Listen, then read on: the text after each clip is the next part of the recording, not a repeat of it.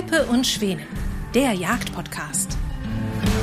Diese Folge wird ermöglicht durch Ballistol, Franconia, Krieghoff und den VGH-Versicherungen. Teppe und Schweden sind heute auf Europas größter Jagdmesse, der Jagd und Hund, unterwegs. Und wir haben einen ganz spannenden Gesprächspartner hier in dieser Podcast-Sonderfolge. Und es geht um ein ganz wichtiges Thema, mit dem wir hoffentlich nicht allzu viel zu tun haben als legale Waffenbesitzer. Aber wenn es mal schwierig wird, dann bekommen wir von einem bestimmten Menschen ganz besondere wertvolle Hinweise, wie wir eventuell die Zuverlässigkeit zurückbekommen. Der unbestimmte Rechtsbegriff der Zuverlässigkeit findet sich im Jagdrecht und im Waffenrecht.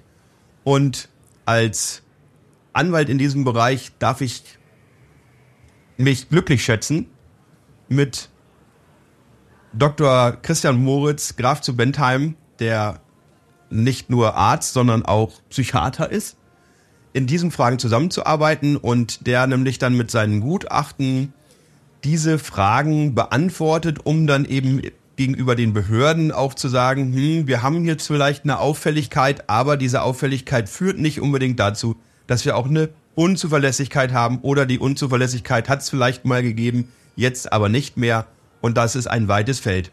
Herzlich willkommen, schön, dass wir uns hier auf der Messe getroffen haben. Vielen Dank für die Einladung. Ja, was soll man dazu sagen? Es gibt das Waffenrecht und das Jagdrecht, äh, verwenden ja die Begriffe der Zuverlässigkeit, aber auch der Eignung. Und äh, der Begriff der Eignung, der ist besonders wichtig, bezieht sich eben nicht nur auf die körperliche Eignung, sondern auch auf die seelische Eignung.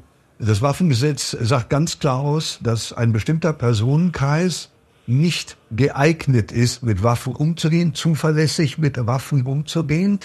Ähm, das kann man sich vorstellen, äh, dass es im Einschränkungen diesbezüglich gibt. Meine Aufgabe ist es hauptsächlich, äh, da, oder meine Aufgabe äh, ist darin zu sehen, dass wenn Zuverlässigkeit und Eignung in Frage gestellt werden, die Patienten, die Klienten zu begutachten. Das sind meistens sogenannte anlassbezogene Gutachten. Das heißt, es fällt etwas auf, jemand fährt betrunken mit dem Auto, hat eine bestimmte Promillzahl, ist dann seinen Führerschein los, aber wenn er Pech hat, auch automatisch seinen Yachtschein. Ab 1,6 Promille, sagt der Bundesgerichtshof, ist von einer Abhängigkeit auszugehen. Und die Abhängigkeit findet sich im Waffengesetz wieder als ein klares Ausschlusskriterium für den Waffenbesitz, aber auch analog Paragraph 17 BJG, Bundesjagdgesetz, ähnlich. Und dann kommen die Leute zu mir und wir stellen fest, war das ein einmaliges Erlebnis, traurig genug, oder liegt hier eventuell ein Erkrankungsbild, nämlich eine Suchterkrankung vor? Das ist meine Aufgabe, das zu objektivieren, dann entsprechend zu dokumentieren und den Behörden zugänglich zu machen und bestehende Zweifel, wie es auch oft in den Anlassschreiben an die Betroffenen ausgeführt ist, auszuräumen oder manchmal leider auch zu bestätigen. Das heißt, wir differenzieren ja zunächst einmal nach den Gesetzen, sowohl im Jagd- als auch im Waffengesetz, zwischen Eignung und Zuverlässigkeit. Und bei der Eignung, das haben Sie ja schon angedeutet, geht es ja in der Regel auch um die Frage von krankhaften Erscheinungen, die Leute davon abhalten, in der Zukunft sicher mit Waffen und Munition umzugehen. Ja. Der Begriff der Zuverlässigkeit ist ja noch ein viel weiterer. Da werden ja inzwischen auch politische Fragen darunter subsumiert. Sind das auch Themenbereiche, die Sie untersuchen? Äh, Im Prinzip ja. Äh, mein Spezialgebiet sind natürlich die seelischen Erkrankungen. Ich bin Psychiater, also natürlich guckt man auch auf das Körperliche. Ich bin Arzt, also kein Psychologe, das ist der Unterschied. Ähm, das Primärziel ist natürlich die Eignung. Ist jemand geeignet? Leidet jemand an einer psychischen Erkrankung, einer Suchterkrankung? Ist er oder sie geschäftsfähig? Das wird ganz klar im Gesetz ausdefiniert als Ausschlusskriterium. Äh, daraus ableiten kann man natürlich manchmal die Zuverlässigkeit, wenn das auch kein direktes juristisches Thema ist. Das sind ja die Paragraphen 5 im Waffengesetz, das ist die Zuverlässigkeit, der Paragraph 6 ist die Eignung und die überlappen sich. In der Regel fragen die Behörden bei mir beides ab.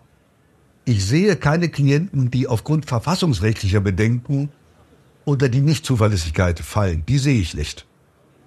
Aber die, das weite Feld, gerade im, in Bezug auf Alkoholdelikte, ist natürlich auch schon zu beackern. indem man eben auch feststellt, haben wir hier eine Abhängigkeit vom Alkohol, haben wir ein einmaliges äh, Geschehen, ein mögliches Augenblicksversagen sozusagen für diesen, für dieses eine Mal, eine Trunkenheitsfahrt. Wobei auch da sagen natürlich die Verwaltungsgerichte, wer sich einer gemeingefährlichen Straftat, und dazu gehört eben Trunkenheit im Verkehr, ist bei den unter der Überschrift gemeingefährliche Straftat im Strafgesetzbuch eingeordnet, äh, schuldig macht, der gilt als unzuverlässig. Und dann ist eben die Frage, kann man das widerlegen oder kann man es nicht widerlegen? Es gibt ja nun einige Bereiche, dann Verurteilungen, ähm, die dann besonders hoch sind. So ab einem Jahr Freiheitsstrafe, auch wenn die zur Bewährung ausgesetzt ist, da kann man eigentlich überhaupt gar nichts mehr machen. Ja, so ist es. Äh, auch äh, einmal die Freiheitsstrafen und dann auch ganz wichtig die Tagessätze. Äh, es gibt eine Grenze, dass bei einem Tagessatz ab 60 und bei 60 Tagessätzen ist das schon soweit, egal in welcher Höhe, eine Sperre von fünf Jahren besteht. Da besteht die sogenannte Regelunzuverlässigkeit. Ich erlebe das manchmal.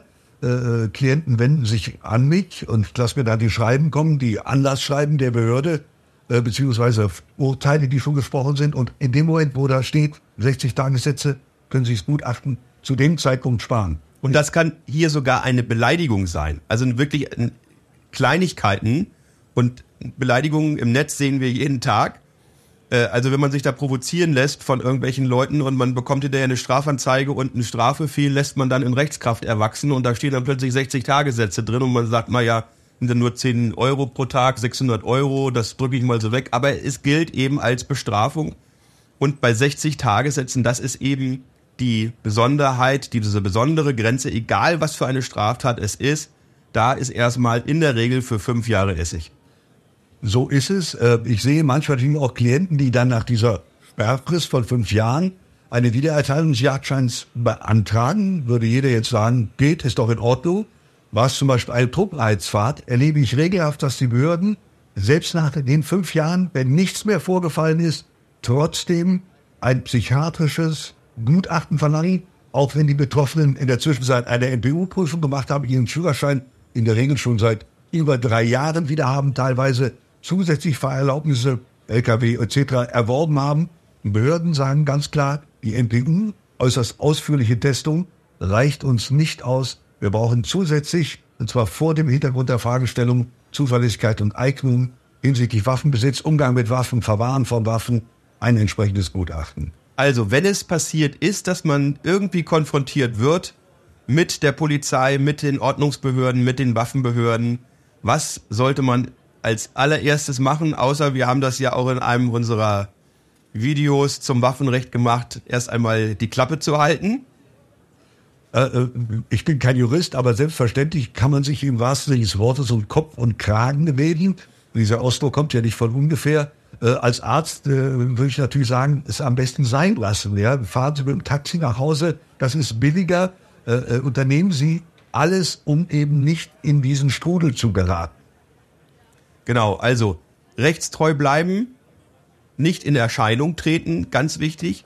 Und wenn es passiert ist, erst einmal die Klappe halten und sich dann einen sehr guten Vertreter suchen, der seine Rechte wahrnimmt und in so einem Netzwerk wie wir unterwegs sind, um dann eben das Beste für die Beteiligten herauszuholen. Wobei man auch sagen muss, wir verbrennen nicht die gesamte Jägerschaft dafür, dass wir jemanden, der wirklich nicht zuverlässig ist, äh, hier auf Biegen und Brechen äh, seine Zuverlässigkeit bestätigen. Das machen wir überhaupt nicht. Es muss eigentlich immer mit reellen und ähm, rechtlich einwandfreien Dingen sein. Natürlich kann man das auslegen und wir können auch alle Rechte auslegen und auch zugunsten des Waffenbesitzers auslegen. Aber wenn wirklich jemand so über die Stränge geschlagen hat, dass er auch aus unserer Sicht unzuverlässig ist, dann werden wir uns nicht dafür hergeben zu sagen, ähm, wir müssen ihm jetzt auf jeden Fall seine waffenrechtliche Zuverlässigkeit besorgen. Und morgen ist er derjenige, der dann wieder über die Stränge schlägt. Und das fällt nicht nur auf uns als Jurist oder als Psychiater zurück, sondern auf uns Jäger insgesamt. Äh, kann ich nur bestätigen. Äh, ich führe in der Regel vor solchen anlassbezogenen Begutachtungen Untersuchungen Gespräche mit den Betroffenen am Telefon lassen wir Unterlagen zukommen und insbesondere auch kurzfristig entsprechende Laborwerte, dass jemand sich nicht trockenlegen kann, etc., etc. Ähm, ähm, die Möglichkeit gibt es natürlich theoretisch. Äh, und oftmals stoße ich dann auch auf Unverständnis. Ich bezahle sie doch für das Gutachten, das im Übrigen ja auf Kosten der Betroffenen geht. Also nach dem Motto Landsknechtsmentalität, wessen Brot ich esse, dessen Lied ich sing. Und das ist bei Gutachten natürlich nicht der Fall. Wir sind der Wahrheit, der Objektivität verpflichtet. Und selbstverständlich bin ich, genau äh, wie Herr Teppe das gerade sagte, auch daran interessiert, dass Menschen, die wirklich nicht zuverlässig, nicht geeignet sind, da auch ausgeschlossen werden vom Waffenbesitz und auch von der Jagd. Das fällt auf alle anderen zurück. Ja, wir danken ganz herzlich. Wir sind nachher auf der Bühne zusammen. Ben und ich freuen uns, dass wir da heute so hochkarätigen Gast auch in unserem Podcast haben dürfen. Und ähm, bin sehr dankbar über die gute Zusammenarbeit und freue mich darauf, dass es in den nächsten Jahren so weitergeht. Vielen Dank. Ja, vielen Dank. Also, wir fassen nochmal zusammen. Auch beim Schüsseltreiben gelten die Grundsätze der Weitgerechtigkeit. Immer gesellschaftsfähig bleiben, keine Dummheiten anstellen. Und dann ist alles gut. Vielen Dank für das interessante Gespräch. Nochmals Dankeschön.